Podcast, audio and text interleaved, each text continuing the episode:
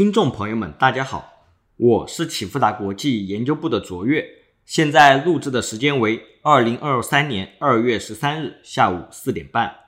今天为大家带来的是近期中国宏观经济、金融市场的新闻回顾与重点摘要。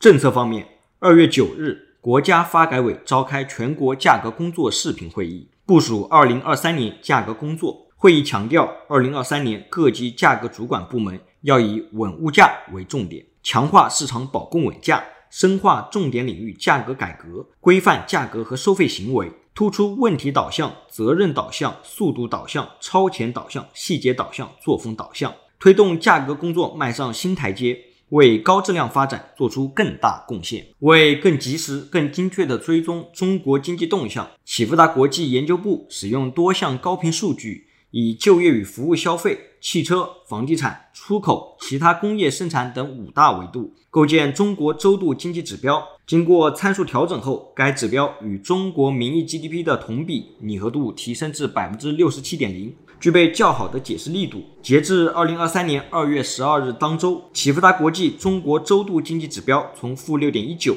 降至负六点二一，主要是因为汽车、就业与服务消费、房地产的回升幅度逊于其他工业生产和出口的回落幅度。宏观经济数据方面，上周公布2023年1月份新增社融数据和 CPI、PPI 数据，本周没有重点经济数据公布。物价方面。二零二三年一月 CPI 同比升至百分之二点一，环比为百分之零点八。扣除食品和能源的 CPI 同比升至百分之一点零，环比为百分之零点四。具体结构上看，食品价格环比为百分之二点八。虽然蔬菜水果的价格涨幅较大，但猪肉价格下跌明显，使得食品价格环比涨幅相对有限。截至二零二三年二月十三日。猪肉批发价格降至二十块三毛一。随着能繁母猪的产能回补，猪肉进入下行周期，将会对食品分项造成进一步的拖累。交通工具用燃料环比为负百分之二点三，主要是因为国内的汽油、柴油均价较十二月下跌所致。截至二零二三年二月十三日，柴油价格较一月份下跌百分之一点二，暗示交通工具用燃料恐进一步回落。核心 CPI 环比为百分之零点四。符合季节性变化，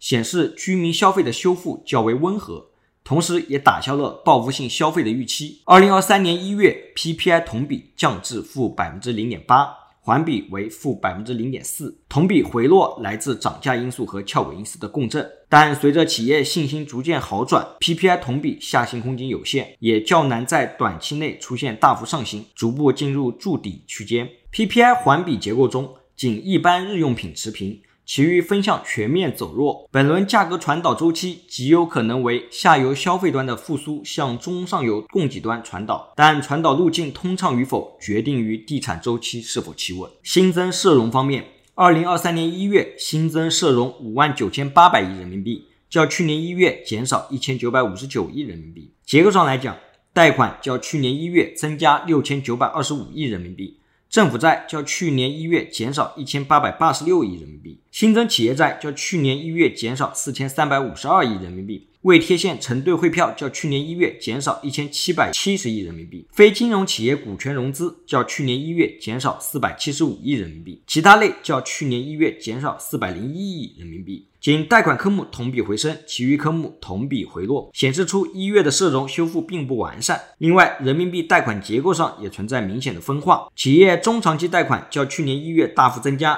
但居民中长期贷款较去年一月则大幅减少，显示防疫政策优化以来，企业的信心得到大幅改善，但居民信贷扩张的信心仍受房价疲弱拖累，后续需要政策上对房地产的进一步支持。整体上来讲，最悲观的时刻其实已经过去。但经济的复苏并非一蹴而就，此时此刻应该与时间做朋友。二零二三年一月，M 一同比升至百分之六点七，M 二同比升至百分之十二点六，M 一减 M 二剪刀差升至负百分之五点九。资金从金融机构流向实体经济的路径逐渐通畅。假如更大力度的房地产支持政策、适当提高的财政赤字率接踵而至，企业和居民信心有望进一步提高，那么。货币政策对经济的刺激效果将会进一步的释放。市场方面，上周上证指数下跌百分之零点零八，深圳成指下跌百分之零点六四，创业板指下跌百分之一点三五，科创五零下跌百分之零点九，沪深三百下跌百分之零点八五，上证五零下跌百分之一点零一，中证五百下跌百分之零点一五。截至二零二三年二月十日。美元指数从一百零二点九九升至一百零三点五八，美元对离岸人民币汇率从六点八零八九降至六点八二五七，十年期美债收益率升至百分之三点七四，黄金期货从一千八百六十三点八降至一千八百五十五点九，恐慌指数 VIX 从十八点一七升至二十点五三，十年期减两年期美债利差升至负零点七六，十年期减三个月期美债利差升至负一点零五，长短利差持续倒挂。一九八五年以来，十年期减两年期美债利差和十年期减三个月期美债利差均变为负值后，美国经济陷入衰退的概率为百分之百，意味着二零二三年美国衰退已成必然。二零二三年二月八日凌晨，鲍威尔表示，虽然通胀回落进程已经开始，但还有很长的路要走。美联储预计目前的加息将是适当的，但仍未达到足够限制性水平。根据金石数据的整理。威廉姆斯认为，终端利率在百分之五到百分之五点二五是合理的，需要在几年内维持限制性利率，加息二十五个基点似乎是目前的最佳选择，但是情况而定。卡斯卡利认为，没太多证据表明加息影响了劳动力市场，意味着需要更多的行动，将在很长一段时间内维持利率不变。沃勒认为，利率或在更高水平和维持更长时间。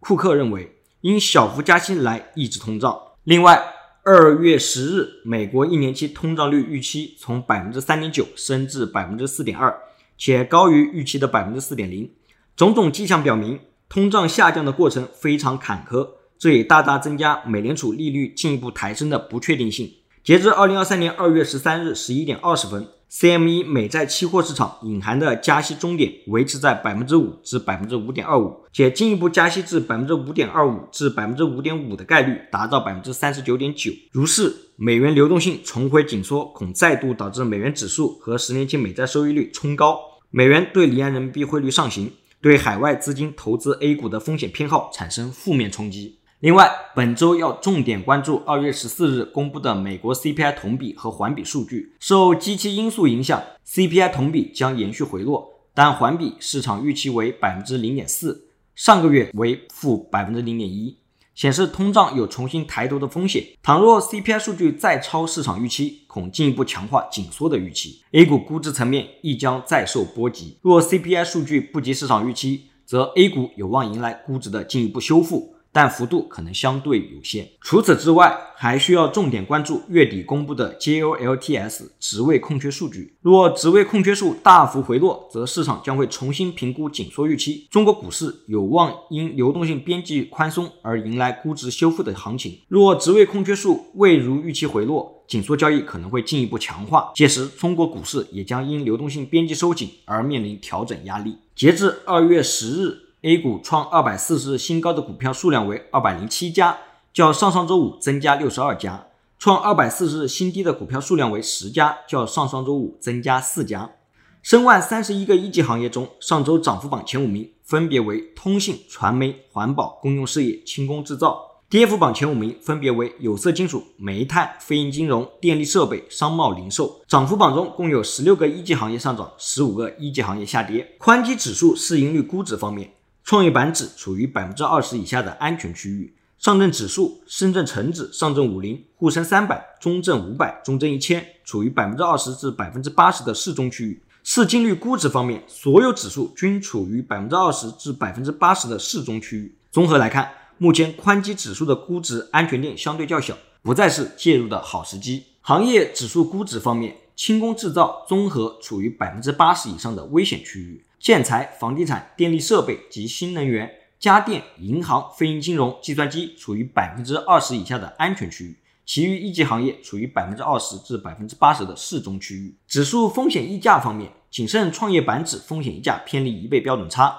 上证指数、沪深三百、深万 A 指完成一定估值修复，已接近二零二二年七月初的水平，进一步修复的动能需等待基本面获得实质性改善。如果你想更及时的获得最深入的新闻解读和最具前瞻性的市场分析，请用 Line 搜寻启富达国际 Line at 或者 FB 搜寻启富达国际并关注。如果你想像我一样能够轻松看懂经济数据并制定相应的投资策略，欢迎报名启富达国际财经基石课程。以上是近期中国经济数据和重大事件。最后，启富达国际感谢您的收听，我是卓越，我们下次再见。